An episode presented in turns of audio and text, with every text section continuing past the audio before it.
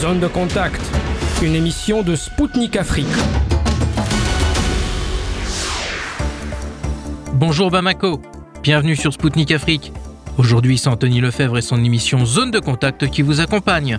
Ravi de retrouver à nouveau les auditeurs et les auditrices de Maliba FM sur le 99.5 FM. Et voici tout de suite le programme de notre émission d'aujourd'hui. L'Égypte augmente les frais de transit du canal de Suez. La diplomatie russe répond à Emmanuel Macron qui ne veut pas laisser la Russie gagner. Et les échanges commerciaux entre la Russie et l'Afrique en hausse en 2023. Le Premier ministre nigérien est venu à Moscou avec d'autres membres du gouvernement. Le ministre nigérien de la Défense nous a accordé un entretien exclusif et un acteur de la société civile nigérienne a fait le bilan de cette visite. Des mercenaires français ont été éliminés par l'armée russe en Ukraine. Deux analystes français ainsi qu'un ex-colonel de l'armée française réagiront à cet événement. Sergei Lavrov a dressé le bilan de l'année 2023 lors d'une conférence de presse. Nous réécouterons quelques moments clés de son discours. Le Mali a reçu sa cargaison de blé russe gratuite. Un ancien ambassadeur malien réagira à cette nouvelle. Patrice Lumumba a été assassiné le 17 janvier 1961. Sputnik Afrique rend hommage à cet homme politique et à ses accomplissements.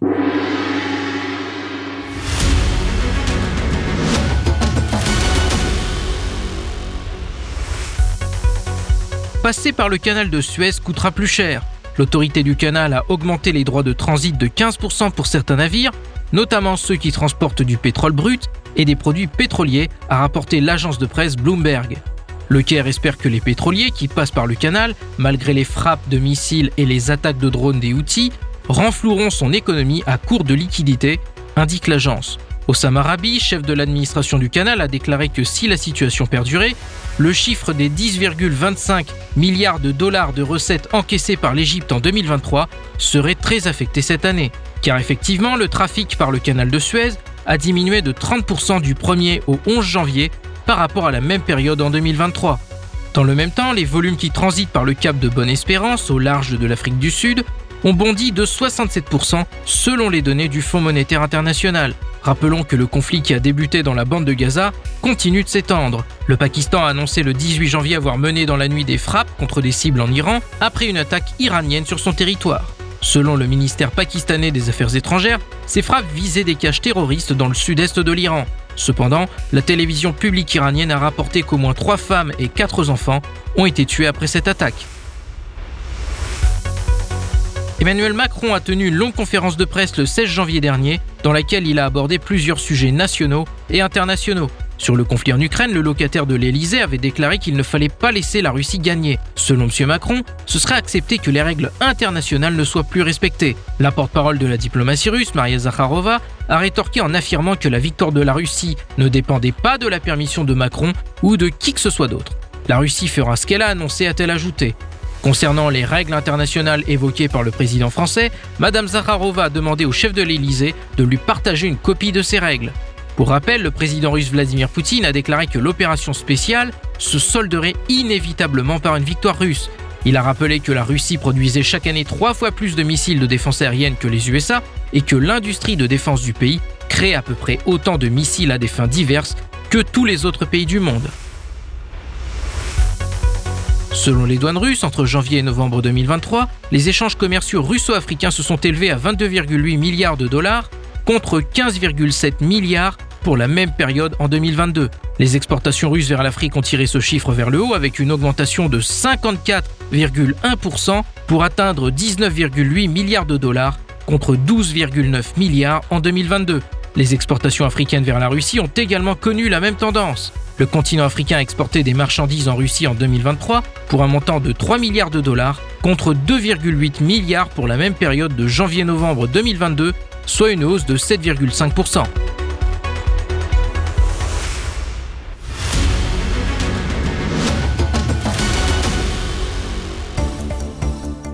Chers auditeurs et auditrices de Maliba FM, vous êtes bien à l'écoute de Radio Sputnik Africa Bamako.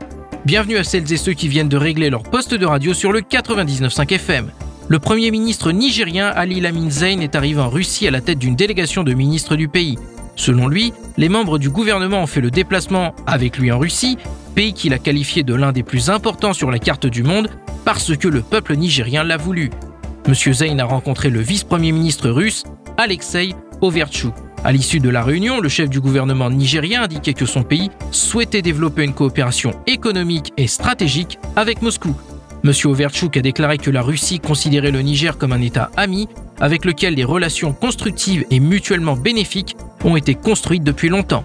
Il a ajouté que les deux pays doivent œuvrer ensemble pour développer des partenariats dans le secteur énergétique, l'agriculture et d'autres domaines. En marge de cette visite, le ministre nigérien de la Défense, le général Salifou Modi, nous a accordé une interview exclusive. Je vous propose de l'écouter tout de suite.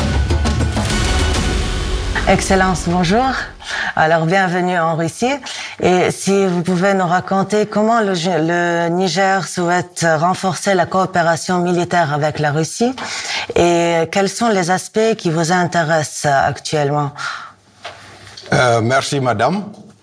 Euh, nous sommes à, à Moscou depuis euh, 72 heures dans le cadre de la, du renforcement de, de, la coopération entre euh, nos deux pays.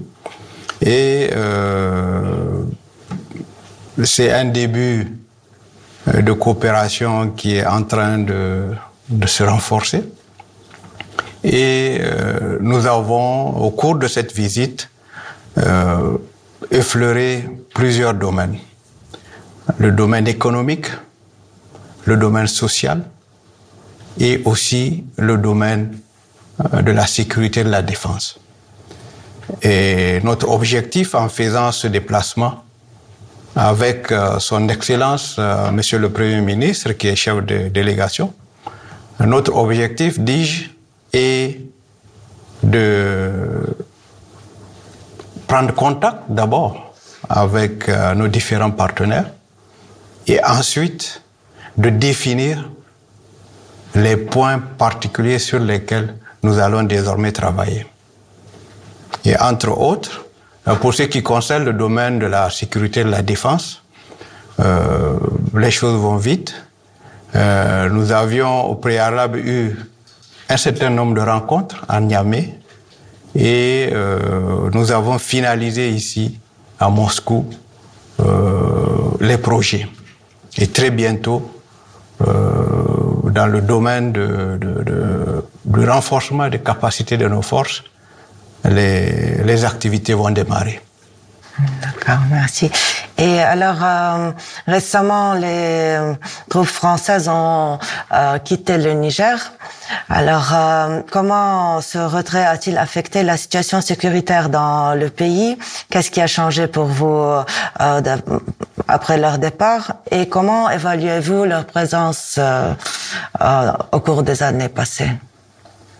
Oui, les troupes françaises ont, quitté le Niger. Les derniers soldats ont quitté le 22 décembre dernier. Et en termes d'impact euh, sur la sécurité euh, dans notre pays, il faut dire que euh, ce départ a d'une part permis de voir clair dans la lutte que nous menons contre le terrorisme et d'autre part euh, de nous mettre devant nos propres responsabilités. Donc, euh, nous pouvons dire que c'est positivement que ce départ a impacté notre lutte contre les terroristes. Donc pour ce qui concerne le reste, des partenaires euh, qui sont euh, sur le territoire nigérien, nous sommes en train de travailler sur, des, sur une nouvelle forme de coopération. Et très bientôt, nos différents partenaires qui ont été déjà informés de, des nouveaux objectifs que nous avons définis dans le cadre de la lutte contre le terrorisme, nos différents partenaires, dis-je, vont euh, très bientôt discuter, nous allons discuter avec eux euh, pour pouvoir arrêter les grandes lignes de leur participation ou bien de leur présence sur notre territoire. Pour faire le bilan de la visite du Premier ministre nigérien à Moscou, Sputnik Afrique s'est adressé à Ibrahim Namayiwa, activiste de la société civile nigérienne et membre du mouvement pour la promotion de la citoyenneté responsable. Il a exposé le contexte et les implications de ce déplacement de la délégation de Niamey. Euh, il y a de cela quelques mois, ou pratiquement un mois, quelques jours, que le vice-ministre de la Défense russe a séjourné au Niger dans le cadre effectivement d'une visite de travail qui l'a amené à s'entretenir avec son homologue euh, nigérien, ministre de la Défense, M. Salif Modi, qui se trouve être membre de la délégation actuelle du Premier ministre à Moscou.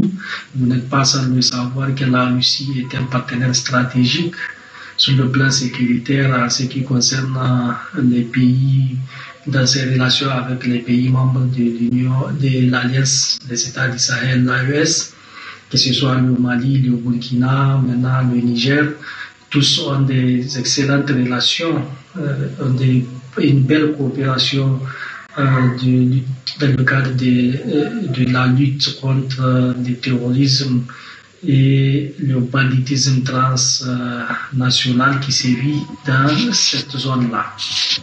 Euh, la Russie et le Niger vont essayer, ou bien ils ont déjà commencé à travailler euh, ensemble dans le cadre d'une belle coopération bilatérale pour essayer de renforcer la coopération, le partenariat stratégique qui existe entre ces deux pays depuis longtemps.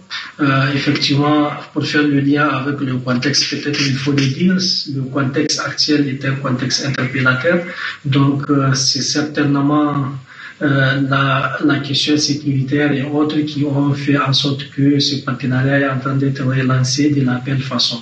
Mais l'autre chose qu'il ne faut pas oublier, c'est aussi euh, la volonté du peuple nigérien et des autorités nigériennes d'assumer et d'exercer pleinement leur euh, souveraineté et l'indépendance réelle du, du, Niger qui, amène les autorités à s'orienter vers d'autres horizons pour chercher des partenariats stratégiques avec d'autres pays, avec d'autres puissances, telles que la Russie. Et, après la Russie, certainement, ils vont essayer aussi de voir avec d'autres pays comment est-ce qu'on va relancer des, relations excellentes afin que effectivement le, le, le Niger puisse euh, retrouver la voie de l'émergence? Il faut le dire, euh, depuis un certain temps, Niger était sous les joues de l'impérialisme français, sous les joues du néocolonialisme et donc ça ne donnait pas la possibilité de s'ouvrir à d'autres horizons lorsque le Niger était, euh, avait privilégié son partenariat avec la France, ce n'était pas facile la France voulait à ce que ses ennemis à elle soient les ennemis du Niger, ce qui n'était pas bien et ce qui n'était pas bon dans le cadre des coopérations bilatérales. Et c'est en cela que nous estimons que c'est une très bonne chose euh, cette euh, euh, ouverture du Niger vers d'autres horizons. Il faut diversifier le partenariat avec tous les autres pays du monde avec qui nous pouvons avoir d'excellentes relations économiques, sécuritaires et sur tous les plans de développement. C'était Ibrahim Namaïwa, consultant indépendant, activiste de la société civile nigérienne et membre du mouvement pour la promotion de la citoyenneté responsable pour Sputnik Afrique. Il a fait le bilan de la visite du Premier ministre nigérien à Moscou.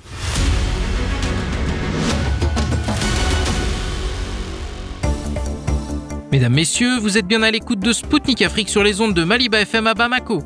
Ici l'émission Zone de contact présentée par Anthony Lefebvre. Je salue celles et ceux qui viennent de nous rejoindre. La défense russe a annoncé avoir frappé un point de déploiement de mercenaires en Ukraine. Le ministère a indiqué que parmi les 60 personnes tuées et une vingtaine d'autres blessées, la majorité étaient français. Pour rappel, depuis le début de l'opération spéciale, des mercenaires étrangers sont venus grossir les rangs de l'armée ukrainienne. Parmi eux, on trouve des Français. En avril 2023, la Russie avait ouvert une enquête sur des crimes de guerre commis par deux mercenaires venus de l'Hexagone. En plus de poursuites pénales en Russie, ces derniers encourent également des soucis judiciaires à leur retour en France où le mercenariat est interdit. Au micro de Spoutnik Afrique, Xavier Moreau, analyste fondateur du site Stratpol. Alain Corvez, conseiller en stratégie internationale, ex-colonel de l'armée française, et Cyril Delattre, analyste géopolitique français, ont réagi à cet événement. Monsieur Moreau, des dizaines de mercenaires français ont été tués hier par une frappe russe en Ukraine. La Russie a indiqué à plusieurs reprises que les mercenaires combattant aux côtés de l'Ukraine constituent pour elle l'une de ses cibles prioritaires. Pourquoi ignore-t-il ces avertissements? Bah, Je pense qu'ils sont bien payés. Euh, je pense, d'ailleurs, si vous voulez, il y, a deux types de mercenaires. Vous avez euh, ceux qui viennent euh, dans l'organisation dite la Légion internationale. Donc, du point de vue des Français, d'après les travaux de Laurent Braillard, il y en a 100, il en a compté 145 euh, dont euh, on va dire un, un tiers, 30% euh, d'après lui, euh, sont ouvertement des néo-nazis sur leurs réseaux sociaux. et puis le reste, c'est des paumés, des aventuriers, quelques idéalistes sans doute. Mais il y a aussi toute une partie de, de l'aide militaire qui est associée avec des mercenaires qui sont en fait des militaires avec des congés sans solde. Donc après, savoir qui est qui, qui est qui on a euh, dans, dans, dans, ces bâtiments qui ont été détruits, c'est assez, assez, difficile. En fait, les Russes connaissent les pertes euh, parce qu'ils écoutent euh, les radios des, euh, des, ambulances, des hôpitaux, euh, donc ça leur permet d'évaluer les pertes. Mais de savoir quelle est la nature exacte de ces mercenaires, c'est assez difficile. Et vous, Monsieur Corvez, qu'est-ce que vous pensez de cette ignorance de la part des mercenaires français? Je pense, premièrement, que ces mercenaires, je ne sais pas ce qui les anime, sans doute déjà au au départ euh, l'appât du gain, parce que je pense que ces mercenaires sont bien payés. Euh, mais de quelle catégorie de Français s'agit-il? Je n'en sais rien, car je, je crois que la majorité des Français n'est pas favorable à, attaquer la Russie comme euh, euh, le fait notre gouvernement. Toutefois, notre gouvernement n'a pas décidé d'envoyer l'armée française euh, se battre à côté de, l'armée ukrainienne. Donc, euh, je ne sais pas sous quel statut ces mercenaires français étaient là-bas. Euh, et le, mercenariat n'est pas euh, admis en France. Euh, donc, ils sont en infraction. Le président français à Davos, à nouveau, a confirmé qu'il fallait soutenir l'Ukraine euh, jusqu'à la victoire contre la Russie. C'est une victoire qui est une utopie complète. Euh, et il a même parlé des armements, effectivement, des missiles longue portée Scalp et, euh, et des canons automoteurs César euh, d'artillerie. Donc, il, il, est, il est évident euh, que ces matériels euh, sont des matériels de haute technicité et qu'il faut, pour les mettre en œuvre, former euh, des servants, des servants des canons et, des missiles.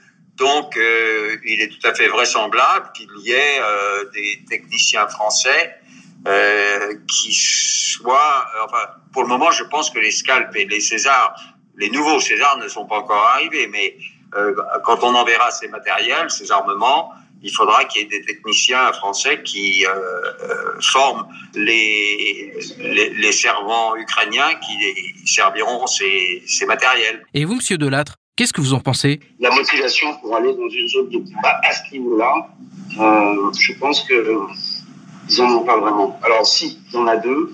Il y en a deux. Euh, pour certains, c'est euh, un retour à la guerre froide, on dirait guerre chaude, c'est-à-dire que quand on leur le mou en permanence en disant que les Russes sont de gros méchants, que euh, c'est eux qui ont envahi l'Ukraine illégalement, que c'est eux qui ont annexé illégalement la République. Ces mecs-là, ils ne connaissent pas un gramme d'histoire. C'est facile de les embrigader pour, euh, faire ce genre de choses. Euh, ça, c'est pour euh, le commun des mortels. Pour les autres, il y a certainement des, militaires d'actifs qui ont été démilitarisés volontairement et qui sont envoyés là-bas parce que les matériels qu'on envoie sont des matériels pas être opérés par les Ukrainiens sans formation et sans choses comme ça.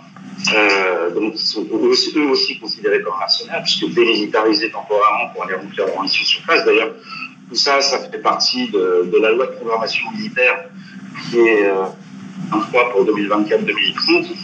Euh, je vous renverrai un article, je l'ai plus en tête, et c'est assez évocateur. Et la France peut très bien faire ça. Euh, donc, on face en fait à des mercenaires de trois types. On a les complètement paumés qui n'ont rien, qui vont là-bas pour, euh, pour euh, parce qu'ils ont l'habitude des jeux vidéo, de Splinter ou de choses comme ça, et si bah, ça va être facile. Euh, ouais, parce que l'Ukraine, c'est pas l'Afghanistan. Euh, L'Ukraine, c'est pas l'Irak. Il n'y a pas de support aérien comme il y avait avant. Et, euh, et ça peut être particulièrement compliqué pour eux. Les deuxièmes, ce sont les, les, les mouvances euh, néo-nazis dont j'ai parlé avant. Donc ceux-là, ils sont parfaitement connus. On connaît les cursus on sait euh, quelles sont leurs acquaintances, etc. Et la troisième, euh, ce sont effectivement les démilitarisés d'office, entre guillemets, qui sont là-bas pour remplir leur mission, avec une bonne solde, et qui, sont, qui seront réintégrés dans l'armée française s'ils s'ils en ressortent vivants et qu'ils reviennent, qu'ils reviennent en France. C'est les trois types qu'on peut avoir. Sans parler d'un quatrième qui est plus rare, ce sont d'anciens militaires français, on en a, euh, j'ai une six sur, sur, un, sur un document qui, eux, sont là-bas par euh, manque d'action, par euh, euh, pour, des raisons qui sont complètement différentes des raisons qu'ils devraient avoir. Quand la France fournit à l'Ukraine des missiles Scalp, les missiles Scalp, euh, surtout le G en plus, euh, il n'a pas une portée de 250 km, mais une portée de plus de 5, euh, quasiment plus de 500 km. Les 250 km, c'est pour Monsieur tout le monde. Le missile CAP est un missile qui est particulier parce qu'il a, a deux systèmes de navigation. Il a un système de navigation inertielle propre. Il a un système de guidage par GPS. À l'avant du missile, il y a un cône qui s'éjecte à l'approche de la cible, de façon à ce que les systèmes d'identification de bâtiments qui sont internes euh, se mettent en fonction, tout ce qui est euh, rouge, etc. Et donc ça, c'est pas quelque chose qui peut être euh, programmé en vol. C'est un missile qui est programmé au sol. Mais en aucun cas, quand ces missiles ont été livrés, ça ne pouvait être des Ukrainiens qui faisaient ça. Ça demande une, complexité de travail qu'ils n'ont pas, des connaissances qu'ils n'ont pas. Et donc forcément, il y avait des personnels qui étaient sur place pour le faire. Pareil pour les radars. C'est exactement la même chose. Il faut être formé, il faut être entraîné.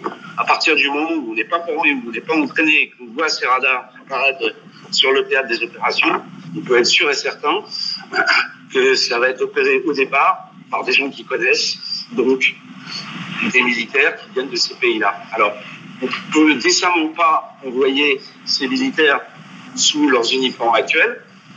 On les démissionne, on les envoie là-bas avec euh, une solde archi conséquente et euh, quand ils reviennent, on les réintègre dans l'armée. Et à partir du moment où ils sont démissionnés et qu'ils sont sur place, eh bien effectivement, ces gens-là sont considérés comme des mercenaires, dont la solde, d'où la solde qui va bien derrière. Monsieur Corvez, est-ce que vous disposez d'éléments qui pourraient confirmer la présence de mercenaires étrangers, notamment français en Ukraine? Bah, euh, Oui, puisque c'est c'est la politique française euh, du gouvernement actuel de euh, soutenir l'Ukraine jusque jusqu'à quand on n'en sait rien, mais jusque soi-disant la victoire. Donc c'est c'est une utopie comme je l'ai dit tout à l'heure, mais la politique française est là, c'est de continuer à soutenir l'Ukraine alors que euh, y compris dans le camp occidental, il y a de plus en plus de, gens, y compris américains, qui, qui ont bien compris et ça va d'ailleurs être un débat aux États-Unis dans le cadre de la campagne électorale pour euh, le nouveau président, et, et, qui ont bien compris que c'était une absurdité, que que l'Ukraine a déjà perdu sur le terrain et que euh, il est hors de question que l'Ukraine puisse reprendre des territoires à la Russie. Enfin bon, donc moi, moi je suis désolé de, tout ça, mais euh, il est tôt ou tard, euh, on, va s'apercevoir que c'était une erreur de vouloir continuer à, soutenir comme ça l'Ukraine. Euh, même les Ukrainiens n'en peuvent plus. Donc, euh, je, je, je, moi, je suis effaré en tant que géopoliticien de, de, de, de, voir l'absurdité des raisonnements stratégiques euh, du camp occidental. Et euh, on, est dans un suivi, euh, suivisme de la, la politique américaine qui est effarant. C'est contre nos intérêts et c'est même contre l'intérêt des États-Unis d'Amérique qui euh, sont très divisés sur le sujet, et c'est pour ça que je les appelle maintenant les, les États désunis d'Amérique. Et vous, Monsieur Moreau, quelles informations vous avez à votre disposition? Ah bah oui, parce que certains sont très bavards. Euh, alors c'est pas forcément ceux qui combattent le plus, euh, mais euh, en tout cas, il y en a qui donnent des interviews, euh, qui ont, qui sont actifs sur les réseaux sociaux. Donc ça, c'est pas un secret. Tout au début de l'opération militaire spéciale, si vous vous souvenez, euh, beaucoup s'étaient rendus et, et, et, étaient repartis quasiment aussitôt après un bombardement sur leur camp de regroupement dans la région de Lvov, donc à la frontière polonaise. Donc ça, c'est pas c'est pas un secret. Encore une fois, le le, le gouvernement de Zelensky a appelé immédiatement de, après l'opération militaire spéciale à la, a fait appel à la Légion des volontaires euh, internationaux, une espèce de brigade internationale, si vous voulez. Euh, mais à mon avis ce qui est plus important pour euh, l'Ukraine, et c'est de ça dont parle euh, l'armée russe, ce sont les mercenaires qui ont des compétences techniques. Et notamment, par exemple, si vous voyez tous les, systèmes antiaériens qui sont très compliqués à utiliser, qui ont été utilisés, qui ont été livrés, immédiatement après avoir été livrés, ils sont opérationnels. C'est-à-dire que, par exemple, le, un système comme le Patriot, c'est au moins un an de formation. Donc ça veut dire qu'il y a des techniciens américains, de l'armée américaine qui sont là, qui sont pas là officiellement, donc euh, qui sont on va dire en congé sans solde, euh, le, temps de former les équipages euh, ukrainiens ou pas d'ailleurs si ça se trouve c'est toujours des équipages américains qui qui, euh, qui s'occupent de ces euh, ces de ces de ces de ces matériels, hein, y compris dans. je crois que les Léopard 2 aussi, les, Russes avaient avaient capturé des Léopard 2 avec à l'intérieur en fait des, des, soldats allemands qui étaient là, pareil, avec un statut de mercenaire, mais qui en fait étaient des soldats. Monsieur Moreau, qui pourrait figurer, selon vous, parmi ces mercenaires? Est-ce qu'il s'agit de volontaires ou peut-être ce sont-ils des, militaires Et quelles sont leurs motivations pour aller dans une zone de combat? Bah, Moi, d'après ce que, j'ai entendu dire, par exemple, côté français, c'est que bah, vous êtes euh, compétent dans un domaine particulier, un armement particulier, où vous êtes prêt à encadrer. Euh, vous prenez un congé sans solde avec la garantie de revenir après votre mission au grade supérieur. Euh, d'après ce que je sais, c'est la proposition qu'on a fait à certains militaires français. Donc j'imagine que c'est pareil dans toutes les armées, notamment l'armée polonaise qui a fourni énormément de gros bataillons, a priori, on parle de plusieurs milliers d'hommes, et euh, qui sont en fait des soldats polonais. Euh, donc ça, c'est la motivation. C'est à la fois pour la carrière, et puis j'imagine pour l'argent. Et puis euh, du côté des gens de la Légion internationale, encore une fois, il y a quelques idéalistes qui ont qui ont avalé la, le narratif, on va dire, de LCI ou de BFM TV. Et puis vous avez euh, vous avez des nazis, euh, ça c'est clair. Encore une fois, on le voit sur leur euh, sur leur sur les réseaux sociaux. Euh, et puis vous avez aussi des paumés, bon voilà, des gens en rupture de banc qui espèrent se démarrer une nouvelle vie dans, dans ces circonstances-là. Bon évidemment, ça fait pas de ça fait pas de grands combattants. Et vous, Monsieur Corvès, qu'est-ce que vous pensez du profil type de ces mercenaires et quelles sont leurs motivations? Il y a sans doute des Français, enfin sans doute, c'est certain, il y a des Français qui, sont adeptes de, cette idéologie, mais enfin ils sont pas nombreux, ils sont quand même assez rares. Là. La majorité des, Français ne, ne, soutient pas ces, ces thèses euh, nazies. Euh, mais euh, il est vraisemblable que parmi ces mercenaires, il y en avait sûrement qui étaient euh, là pour des convictions euh, idéologiques, donc nazies mais il, est possible que dans le lot, euh, je vous dis, j'ai aucune information, mais je pense que il y en a certainement qui sont là par uniquement l'appât du gain, euh, en disant euh, puis de, l'aventure, sans aller sans voir plus loin que ça. Je, je, ne sais pas. donc ces mercenaires, je n'ai aucune idée sur leur sociologie et ce qu'ils représentent. Il y a sans doute des gens qui sont adeptes des, idées néo-nazis, euh, mais je pense que beaucoup d'entre eux sont des gens qui euh, peut-être ont une expérience militaire euh, acquise en faisant leur service militaire en France et qui, attirés par un salaire conséquent, se sont lancés là-dedans. Monsieur Corvès, cette frappe intervient dans un contexte particulier, deux jours après la visite du nouveau chef de la diplomatie française, qui, à peine nommé, s'est rendu à Kiev. Pourquoi la France continue-t-elle, selon vous, d'accorder des milliards à l'Ukraine, alors que dans le même temps, elle ferme les yeux sur ses propres problèmes internes? Non, bien sûr que non. Elles changeront absolument rien. La, Russie l'emporte sur le terrain, il n'y a aucun doute là-dessus. Et quel que soit euh, le soutien logistique ou le soutien en armement que les puissances occidentales et notamment la France, euh, puisse apporter à l'Ukraine, ça ne changera pas l'issue de ce conflit. C'est pour ça que je, je suis désolé qu'il n'y ait plus de raisonnement stratégique en France. Euh, on s'est complètement aligné sur la stratégie américaine, qui est devenue complètement euh, folle, cette stratégie. D'ailleurs, les, les experts américains euh, clairvoyants sont les premiers à, à, à la dénoncer. Euh, je suis désolé que la France s'aligne comme ça sur euh, la stratégie euh, américaine. Si nous avions une réflexion, une réflexion stratégique souveraine, indépendante, euh, tout nous porterait à, à, à, cesser ce soutien euh, de, à l'Ukraine et à, euh, au minimum, trouver un arrangement avec la Russie. Et, et le mieux serait de coopérer dans tous les domaines avec la Russie pour la paix dans le monde et puis pour les, des intérêts économiques. Et vous, Monsieur Moreau, qu'est-ce que vous pensez de cette attitude française? Euh, Je pense que là, l'échéance principale pour euh, Emmanuel Macron, c'est les élections européennes qui s'annoncent catastrophiques. Donc, euh, il essaie, euh, il a besoin de deux choses. C'est surtout que l'armée ukrainienne ne s'écroule pas avant le mois de juin, au les élections, parce qu'évidemment que l'échec de l'échec de l'Ukraine ce sera l'échec de l'Union européenne, ce sera l'échec de l'OTAN. Donc ça, évidemment, il ne peut pas se le permettre, étant donné qu'il s'y est énormément investi. Ensuite, je pense qu'il joue aussi le jeu ben, des, de la classe gouverne, de, euh, gouvernementale, euh, je dirais, euh, globaliste, hein, c'est-à-dire de Washington. Et euh, le, le, sens de cette guerre, la, la seule victoire qui pourra rester finalement à l'Occident collectif, c'est une rupture complète avec la Russie. Donc évidemment que les armes qui ont été promises, les munitions qui ont été promises ne représentent pas grand-chose, mais ça met la France dans, dans le camp des perdants. Euh, ça met la France du côté de, du côté des ennemis de la Russie et ça c'est un objectif, un des objectifs principaux de Washington.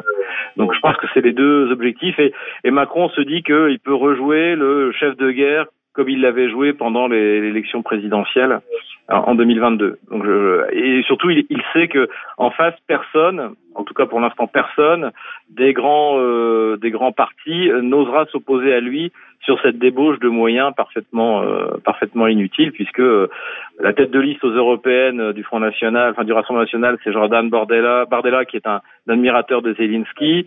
Euh, et puis on voit pas le, les, les, républicains, on voit pas euh, le parti de Mélenchon oser s'opposer euh, à ces livraisons d'armes sous, sous peine d'être traité d'agent du Kremlin. Monsieur Moreau, il y a un fait qui est assez intéressant. Pourquoi Paris ne se précipite pas de commenter la mort de ses ressortissants ah ben, Le mercenariat en France est illégal, si vous voulez. D'ailleurs, c'est ça qui est, paradoxal, c'est qu'en principe, euh, euh, les, mercenaires, qu'ils aillent d'ailleurs d'un côté ou de l'autre, à leur retour en France, devraient être arrêtés et jugés, puisque c'est illégal en France. Euh, et en fait, ils le sont entendus par les services de sécurité, mais on ne leur reproche absolument rien. Alors qu'encore une fois, certains sont parfaitement identifiés mais la France ne reconnaissant pas le mercenariat et officiellement n'étant pas en guerre avec la Russie, évidemment, ne peut pas faire euh, de commentaires à ce sujet. Et vous, Monsieur Delattre, qu'est-ce que vous pensez de cette posture de Paris? Parce que la France n'a plus aucune souveraineté. Euh, D'abord, l'actuel ministre des Affaires étrangères qui est venu en Ukraine, que le ministre français n'a aucune expérience dans ce domaine, absolument aucune. Donc je vois pas trop ce qu'il pourrait faire d'intelligence, il comptait qu'il puisse faire quelque chose d'intelligent. Ensuite, le président français, euh, à mon sens, n'œuvre pas pour la France, sinon il n'œuvre pas ce qu'il est en train de faire. Il prend ses ordres d'ailleurs. En fait, pour être très clair, je considère mon pauvre pays comme le toutou des Américains et de l'OTAN. Et donc Macron fait ce que les Américains lui disent de faire. Mais on n'a rien à gagner. Si quelqu'un peut m'expliquer quel est l'intérêt de la France d'aller déployer en Ukraine, il n'y en a pas aucun. Aucun. Donc ce sont des décisions qui sont purement politiques. Euh, moi, ça fait longtemps que je pense que malheureusement, la France et d'autres pays, et je parle de la France pour l'instant, sont vraiment partie prenante dans la co-belligérance et que c'est extrêmement dommageable. Monsieur Moreau, Paris vient d'annoncer la production de 70 canons César supplémentaires pour l'Ukraine, alors que Macron a déclaré qu'il ne devait pas laisser Moscou gagner. Pourquoi la France refuse toujours de confirmer qu'elle participe pleinement à la guerre?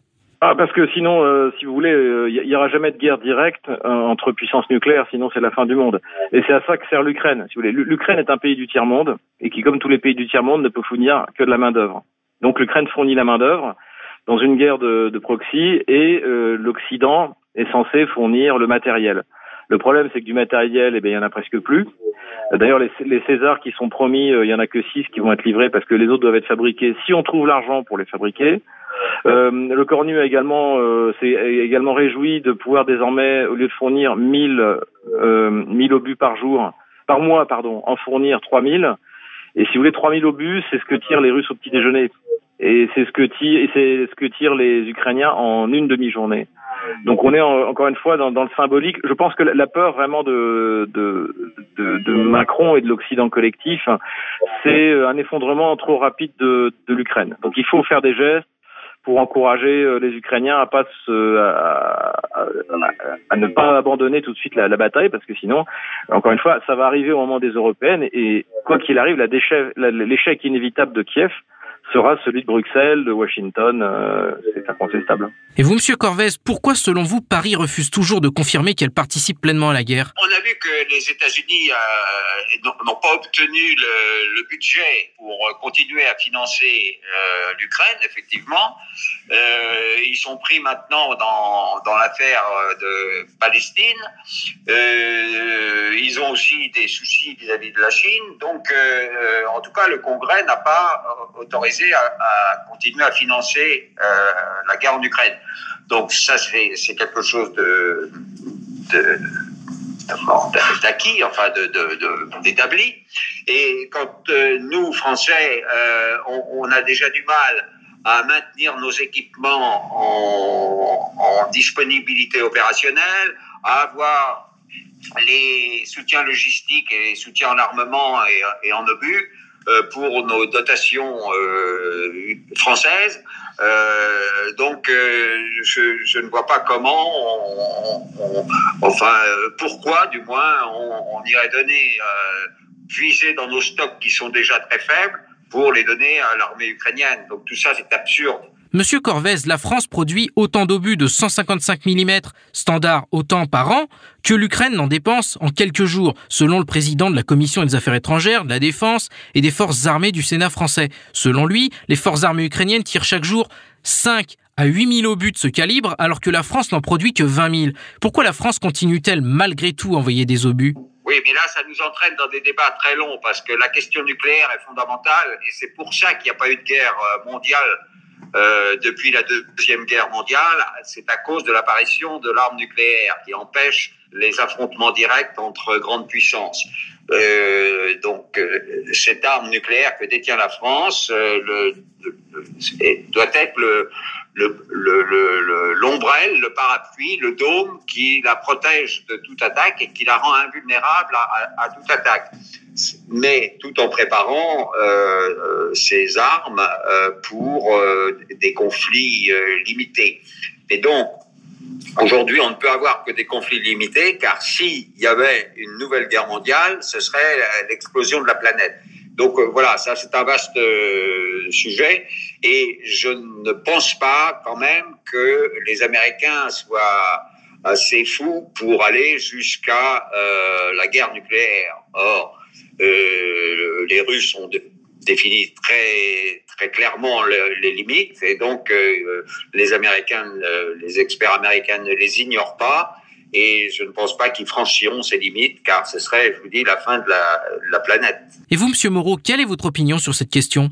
Bah, On est dans le symbole et puis, si vous voulez, il y a aussi un problème, c'est que celui qui était chargé de fournir un million d'obus à l'Ukraine, c'est Thierry Breton. Donc c'est une euh, émanation de la classe dirigeante française et euh, il est euh, en échec total, comme dans la, la plupart des missions qui lui ont été confiées ces, euh, ces dizaines d'années. Donc euh, voilà, il a promis qu'en mars il y aurait un million d'obus, il y en en aura pas un million d'obus. Et donc tout le monde essaie de montrer qu'il fait quelque chose, et surtout qu'il faut compenser l'absence d'aide américaine. Les Américains, là, n'en voient plus rien.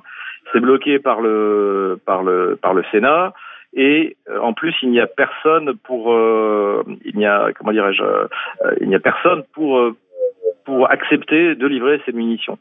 Donc il va falloir trouver, tenir bon le temps que, que passent les élections présidentielles, puisque là aussi, le problème c'est l'élection. L'élection américaine risque de geler une bonne partie de l'aide euh, qui était apportée, euh, qui était apportée à Kiev.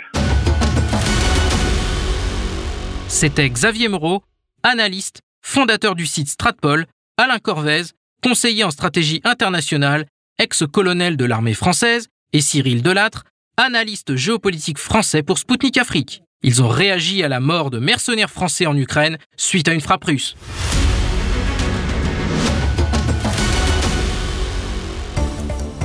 Mesdames, Messieurs, vous écoutez Spoutnik Afrique sur les ondes de Maliba FM à Bamako. Bienvenue à celles et ceux qui viennent de brancher leur poste de radio sur le 99.5 FM.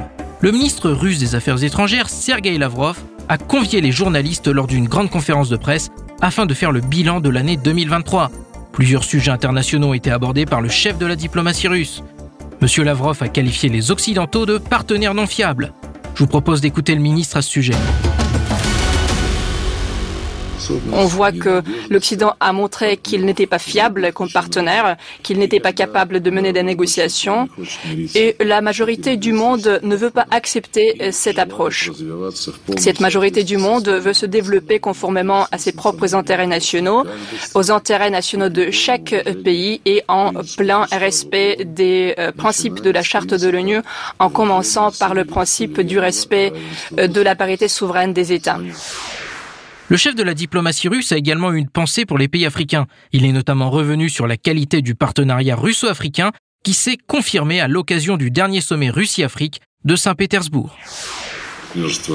Avec les pays africains, notre partenariat est porté à un niveau purement stratégique, ce qui a été confirmé lors du deuxième sommet Russie-Afrique et qui s'est tenu euh, au mois de juillet à Saint-Pétersbourg. L'Afrique et l'Amérique latine,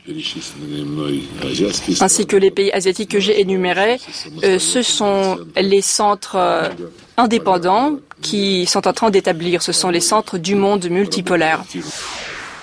Sergei Lavrov est également revenu sur les BRICS qui se sont élargis à de nouveaux membres à l'issue du dernier sommet du groupe à Johannesburg. Il a donné à la presse la feuille de route que suivra Moscou cette année à la tête des BRICS. Écoutons M. Lavrov tout de suite. Les BRICS symbolisent la richesse du monde multipolaire. Une mesure très importante de renforcement de BRICS était la décision du sommet de l'Afrique du Sud qui portait sur l'élargissement des membres de cette alliance. Depuis le 1er janvier 2024, la Russie assure la présidence au sein des BRICS et bien sûr, nous allons prêter notre attention à ce que les novices s'inscrivent de manière harmonieuse dans notre travail collectif. Et ainsi, ils contribueront au développement des, des, tendances positives au sein des BRICS et aussi sur la scène internationale, ce qui correspond aux intérêts de la majorité du monde.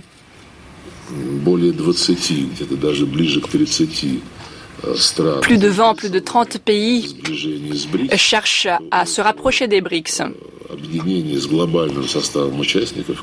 Et vu ces conditions, nous pensons que cette alliance a un grand avenir devant elle.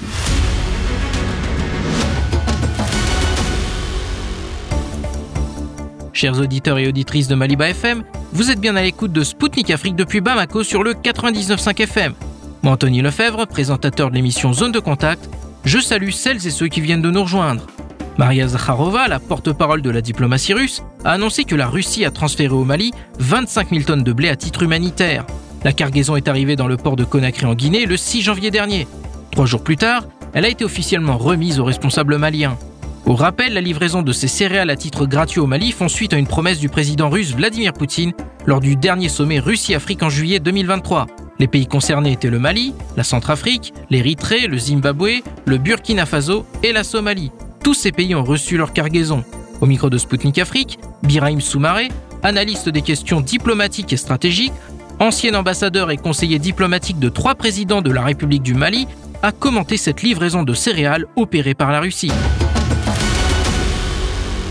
Le Mali vient de recevoir 25 euh, tonnes de, céréales russes euh, livrées en solidarité, livrées gratuitement. Dans quelle mesure cette livraison est-elle importante pour votre pays, euh, à votre avis? Cette livraison est extrêmement importante parce que D'abord, ça participe au renforcement de notre alimentation et de notre souveraineté même alimentaire, premièrement. Deuxièmement, ça participe euh, de la solidarité qui a été toujours euh, mise en avant par le président Poutine euh, concernant les, pays africains, notamment ceux du Sahel, le Mali, le Niger, le Burkina. Lors du dernier sommet qui s'est tenu Russie-Afrique, le président russe avait déjà exprimé une, certaine compréhension des difficultés que pouvait avoir ce genre de difficultés à se ravitailler en matière de blé, qui est une consommation très importante ici au Mali, euh, comme dans les pays d'ailleurs du Maghreb et ailleurs, et qui, est fondamentale, donc, comme je le disais tantôt, pour, pour l'alimentation du Mali. Et euh, cette, livraison peut-elle être considérée comme une, euh, continuité des relations amicales euh, entre le Mali et actuellement la Russie et par le passé l'Union soviétique? Oui, c'est un prolongement.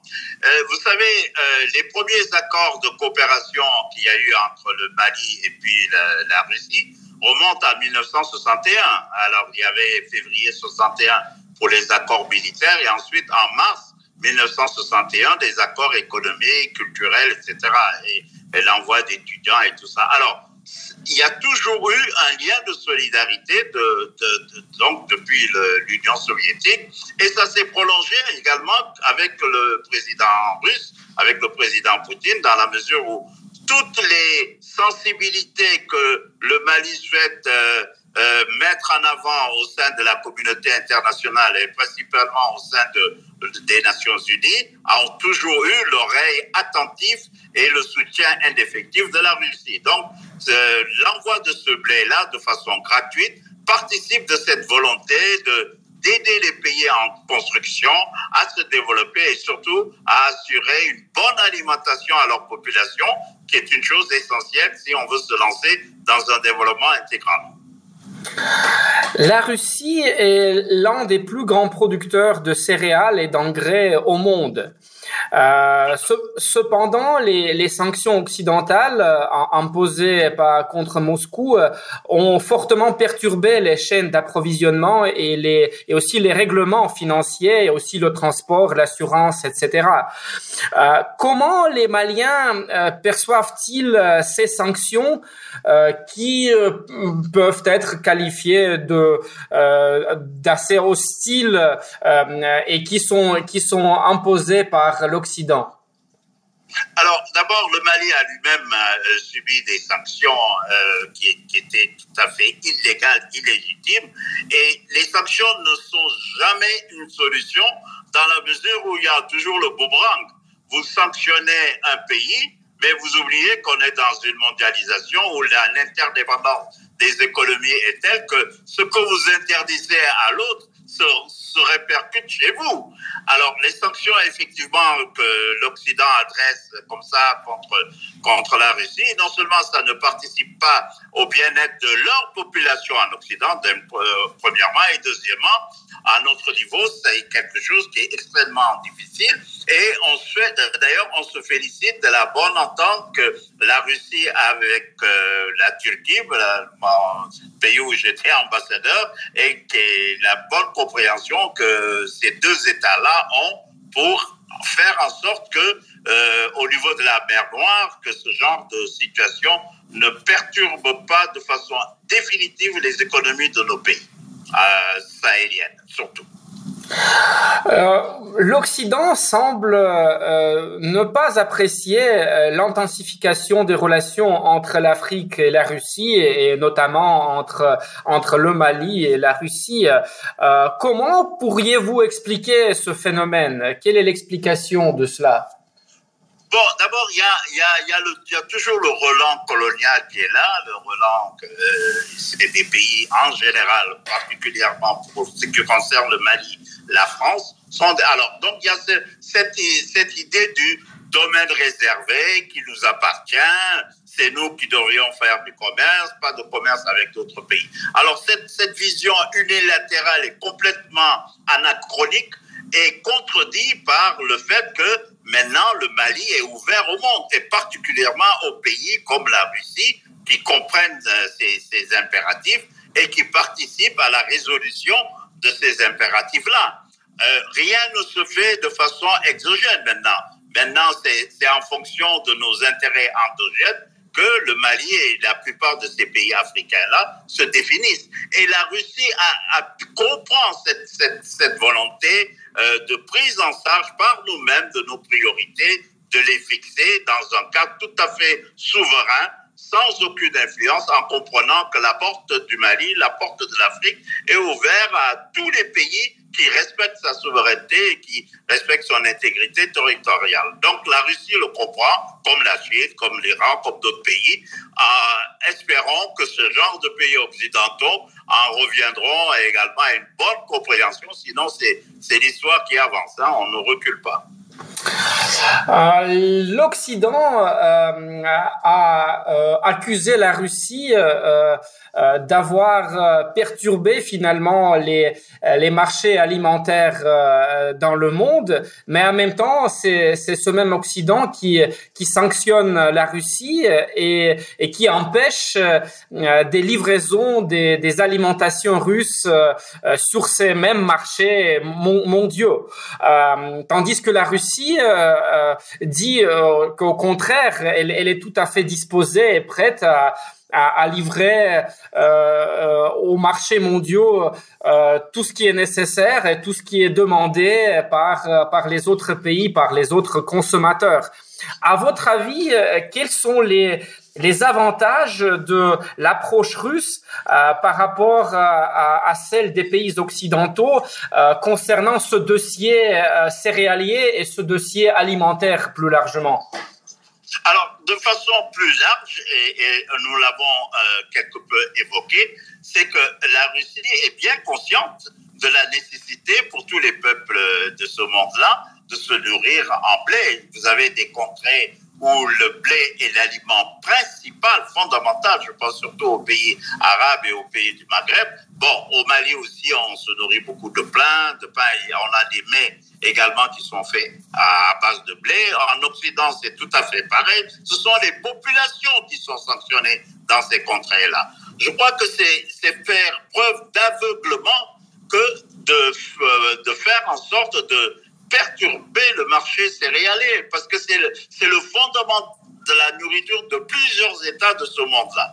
Donc, je crois que une des raisons qui font que il y a une oreille attentive vis-à-vis de la Russie et que cette propagande un peu montée euh, faisant de la Russie la cause de tous les malheurs ne passe pas. Parce que euh, on voit des actions, euh, que ce soit au niveau bilatéral ou au niveau multilatéral, qui contredisent cette vision étriquée qu'ont euh, certains pays vis-à-vis -vis de la Russie. Ah, merci beaucoup. Et toute dernière question euh, je, que je voudrais, je me permets de vous poser euh, en, en, tant que professionnel en relations internationales.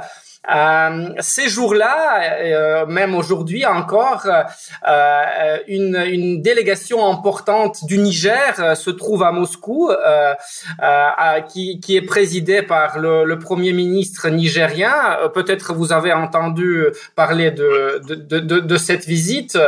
Dans, dans, le contexte actuel, quand, quand votre pays, le Mali, aussi bien que le Niger et le Burkina, travaillent activement sur, euh, euh, oui, on peut dire l'intégration euh, au, sein de l'alliance des, pays du Sahel. Comment évaluez-vous cette visite, son importance sur le plan international et sur le plan historique? Alors, sur le plan historique, on va commencer par là. Ça, c'est un événement fondamental qui rejoint d'ailleurs euh, le souhait de la plupart des, des, intellectuels et des populations de ce pays, de, ces pays de, du Sahel, euh, c'est à, à vouloir fédérer nos potentialités, mutualiser nos potentialités. Et il y a eu déjà une expérience qui a été faite ici, donc avec la Fédération du Mali. Maintenant, si ça peut s'ouvrir à d'autres États, d'ailleurs, qui, dans l'histoire, ont eu d'autres positions, grâce à, cette jeunesse qui est au pouvoir, que ce soit au Niger et au Burkina, on a un autre regard, et ce regard est fondamental. Et il y a eu toujours l'accompagnement de l'Union soviétique, autant où je vous parlais de la Fédération du Mali. Et je crois que c'est ce modèle qui est en train d'être reproduit, qui est en train de reprendre euh, de, de, de qui vient au, au, jour et qui signifie véritablement que euh, la diplomatie russe, sous la bonne conduite du, euh, de Vladimir Poutine, est soucieuse de rendre, de faciliter euh, ce genre de mutualisation des compétences au niveau des, de ces États de, euh, qui principalement du, du Lipta de Gourma, mais qui peut être ouvert à d'autres pays si jamais euh, euh, la volonté politique euh, habite les dirigeants de ces pays-là. Donc c'est une très très très bonne chose et la visite du Premier ministre euh, s'inscrit, je crois, dans ce cadre-là et ça augure de de, liens de coopération beaucoup plus pérennes et qui répondent véritablement aux aspirations des peuples laborieuses de ces pays-là. C'était Biraim Soumaré, analyste des questions diplomatiques et stratégiques, ancien ambassadeur et conseiller diplomatique de trois présidents de la République du Mali pour Sputnik Afrique. Il a commenté la livraison de céréales gratuites par la Russie au Mali, qui est arrivée dans ce pays africain.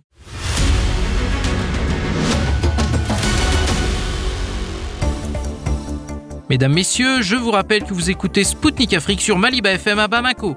Bienvenue à celles et ceux qui viennent de nous rejoindre sur le 99.5 FM. Le 17 janvier 1961, Patrice Lumumba était assassiné. Le tout premier ministre de l'histoire de la République démocratique du Congo est connu pour avoir joué un rôle éminent dans la lutte pour l'indépendance de la RDC vis-à-vis -vis de la Belgique. Il s'est distingué par des prises de position très radicales contre le néocolonialisme. En 1966, il a été élevé au rang de héros national en RDC, Aujourd'hui, sa figure rayonne bien au-delà de l'Afrique. À Moscou, l'université russe de l'amitié des peuples, qui a vu de nombreux étudiants africains faire leurs études, porte le nom de Patrice Lumumba.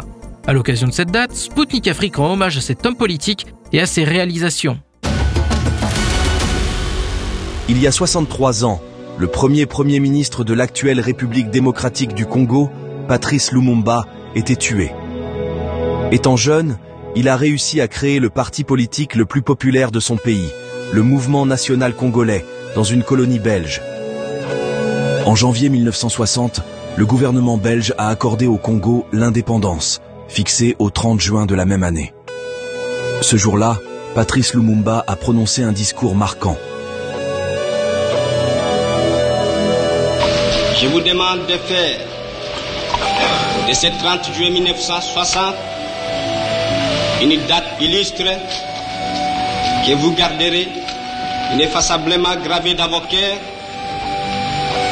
une date dont vous enseignerez avec fierté la signification à vos enfants, pour que ceux-ci, à leur tour, fassent connaître à leurs fils et à leurs petits-fils l'histoire glorieuse de notre lutte pour la liberté.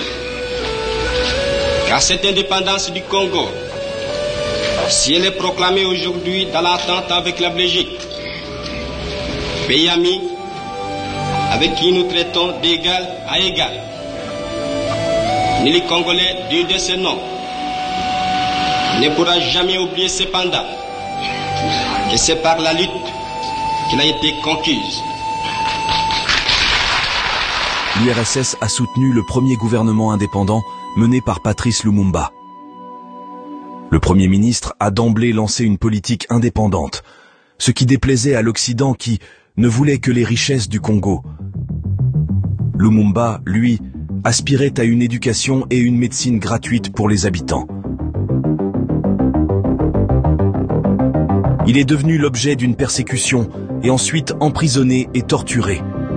Son corps démembré a été ensuite dissous dans l'acide. Les détails de cet assassinat n'ont été élucidés que des années plus tard, lors d'une enquête lancée en 2016 par le parquet fédéral belge.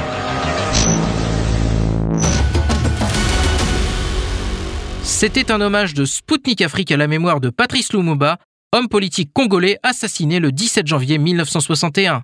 Nous sommes revenus sur son parcours et sur ses réalisations. Mesdames, Messieurs, Spoutnik Afrique rend maintenant l'antenne à Maliba FM. Anthony Lefebvre, je vous donne rendez-vous très vite pour un nouveau numéro de mon émission Zone de Contact. Je vous invite à consulter notre site internet et à vous abonner à notre chaîne Telegram pour ne rien manquer de l'actualité africaine et internationale en direct. D'ici là, portez-vous bien et à bientôt. Zone de Contact, une émission de Spoutnik Afrique.